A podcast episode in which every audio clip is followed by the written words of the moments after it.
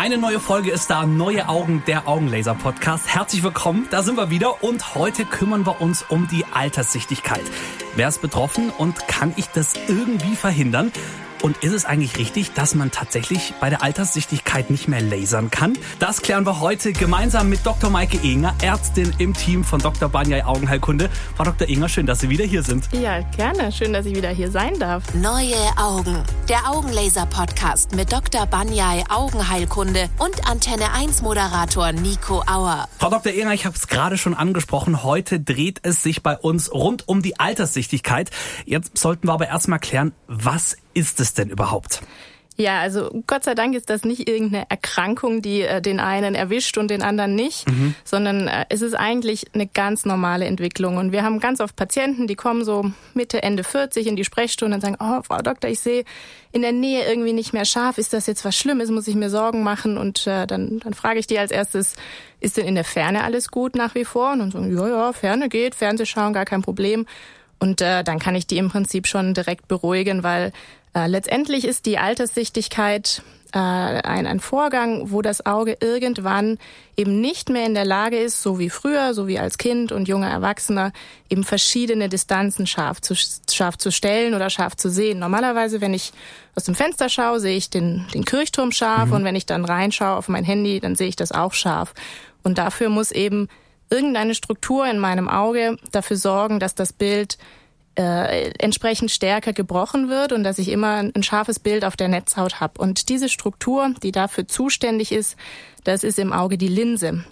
Und die Linse sorgt also dafür, dass ich in der Nähe eine stärkere Brechkraft habe als in der Ferne.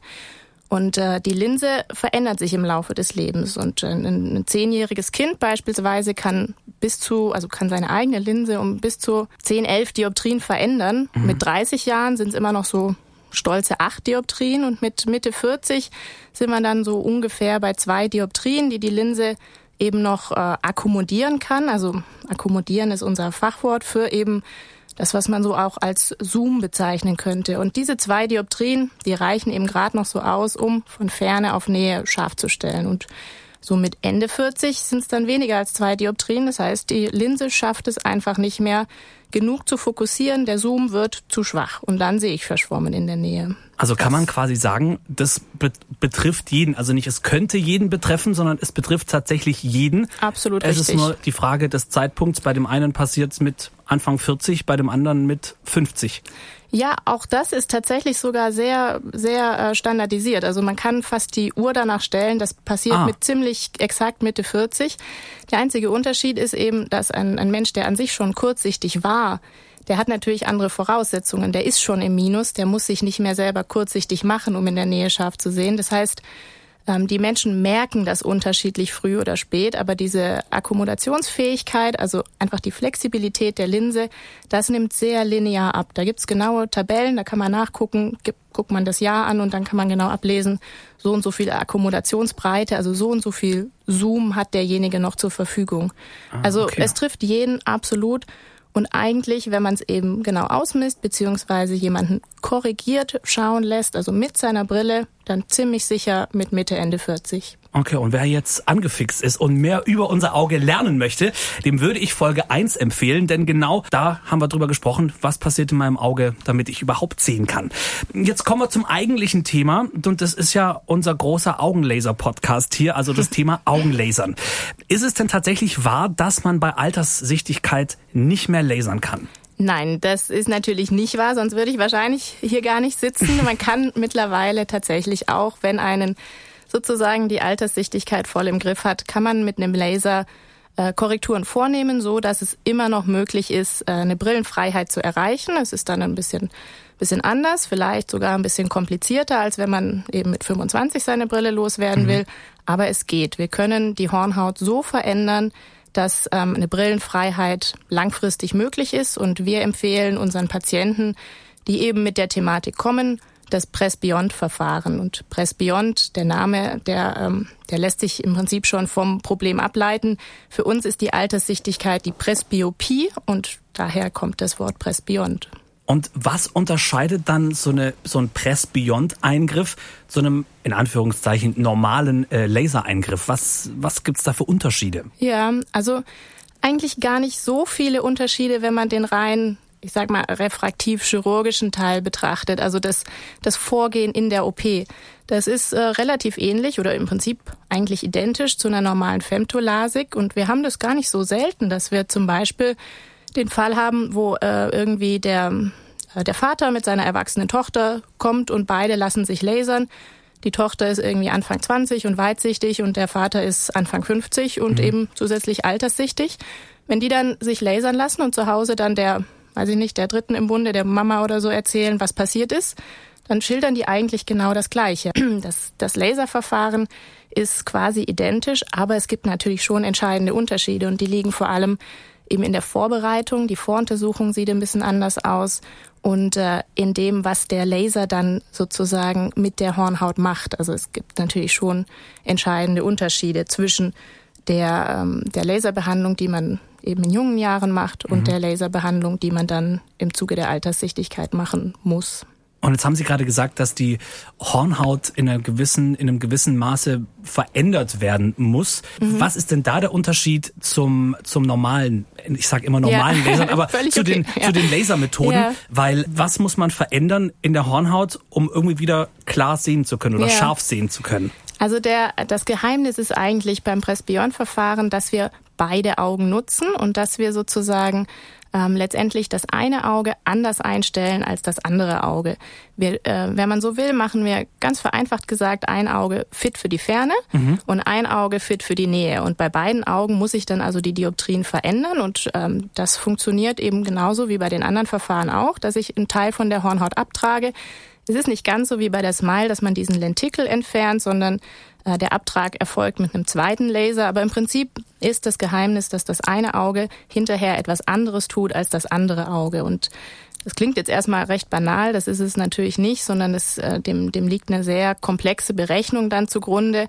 Und wir machen nicht einfach nur ein Auge kurzsichtig und ein Auge weitsichtig, sondern ähm, da werden ähm, sehr patientenindividuelle ähm, ähm, äh, Profile in die Hornhaut ich sag mal, eingeschliffen, mhm. womit wir dann gezielt die Tiefenschärfe und die sphärischen Aberrationen so verändern, dass im Idealfall hinterher äh, letztendlich zwar immer noch ein Auge die Ferne übernimmt und ein Auge die Nähe, aber dass beide Augen relativ stufenlos dann ineinander übergehen und dass irgendwann, wenn das Ganze schön verheilt ist und das Gehirn sich an den neuen Zustand gewöhnt hat, dass dann ein wirklich stufenloses Sehen möglich ist.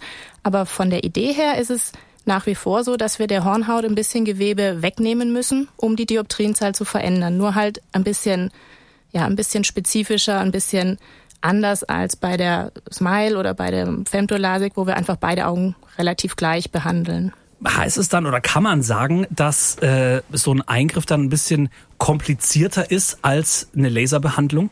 Äh, für den Chirurgen nicht und für den Patienten von der Durchführung auch nicht. Das Einzige, was komplizierter ist, ist vorher die Berechnungen, die Voruntersuchung. Wir müssen ganz genau feststellen, welches ist zum Beispiel das dominante Auge? Das wird immer äh, für die Ferne verwendet. Wir müssen gucken, ob der, derjenige das auch verträgt, sozusagen, diesen Unterschied zwischen beiden Augen. Das kann man ziemlich genau testen vorher und da sind wir uns dann auch sehr sicher, dass das funktioniert.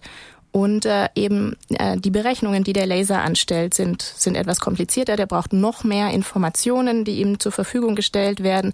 Aber für den Betroffenen, der dann da unterm Laser liegt oder für den Chirurg während des Eingriffes ist es eigentlich nicht komplizierter, sondern das Komplizierte, okay. die komplizierte Arbeit machen äh, sozusagen macht der Laser an sich, indem er das halt etwas anders ausrechnet und macht der Optiker im Vorfeld, indem er sehr genau misst und äh, noch ein paar mehr Tests durchführen muss als das, was Sie zum Beispiel kennen von Ihrer Voruntersuchung.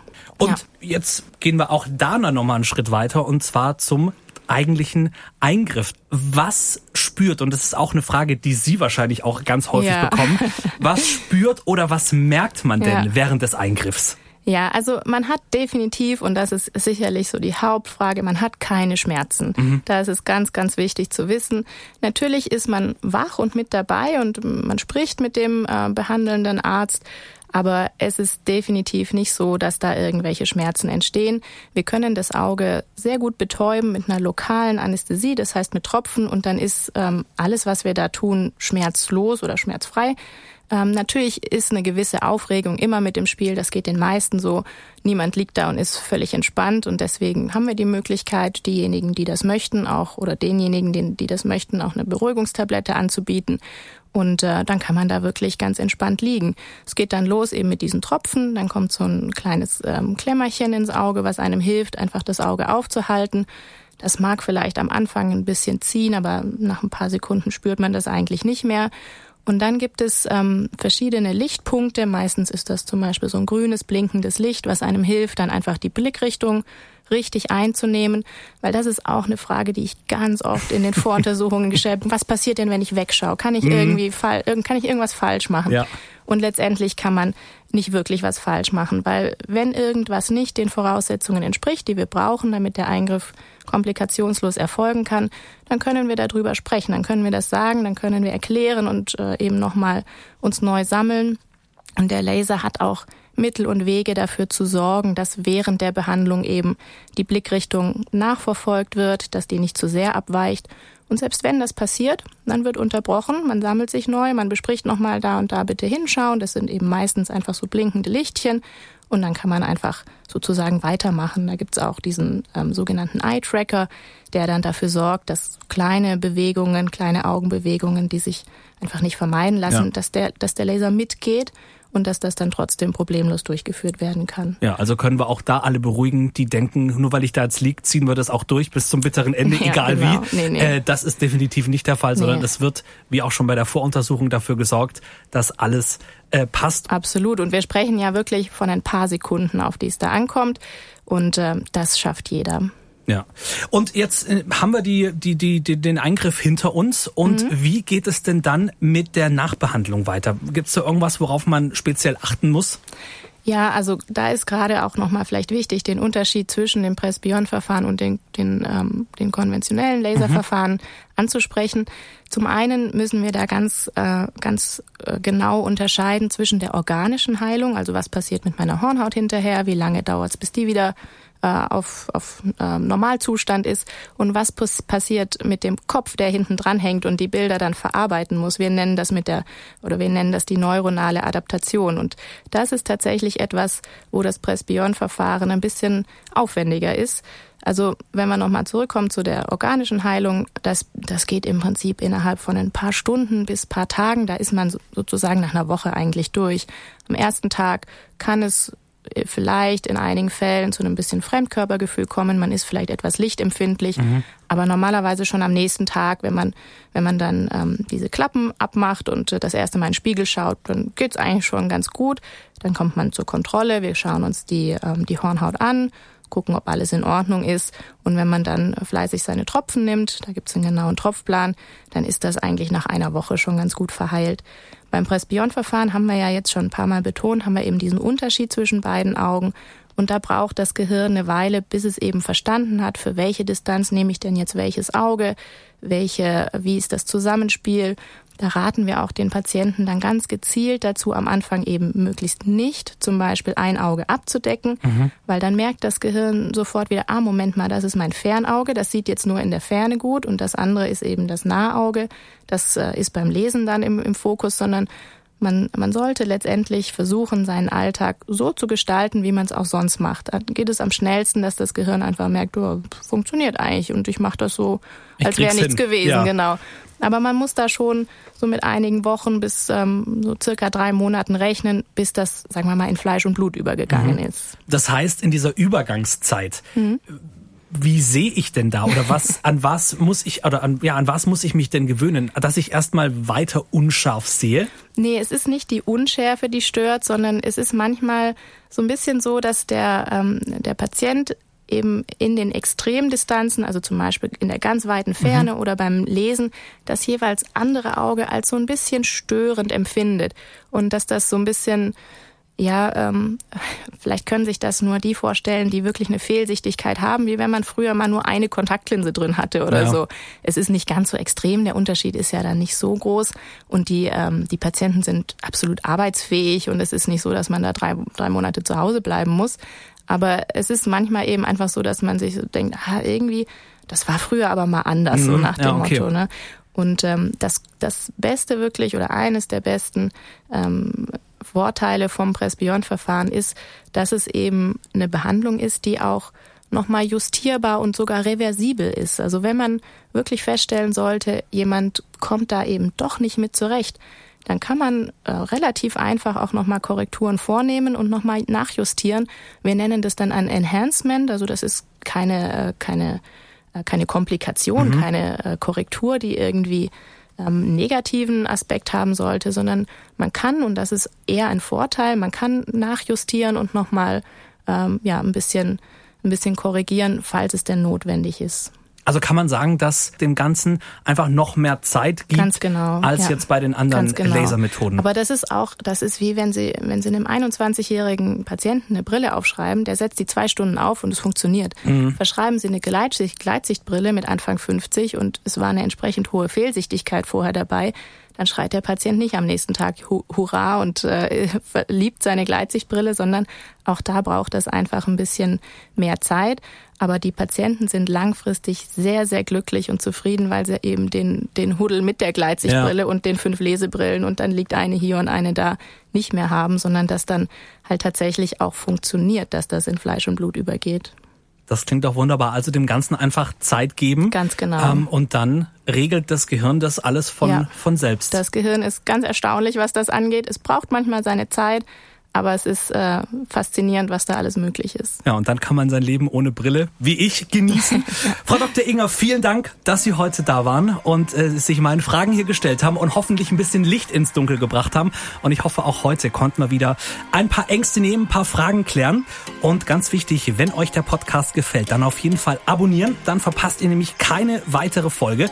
In der nächsten Folge sprechen wir zum Beispiel über die schonendste Augenlasermethode Relax Smile. Das ist übrigens auch die Methode, die ich ich verpasst bekommen habe, kann man ja schon fast sagen.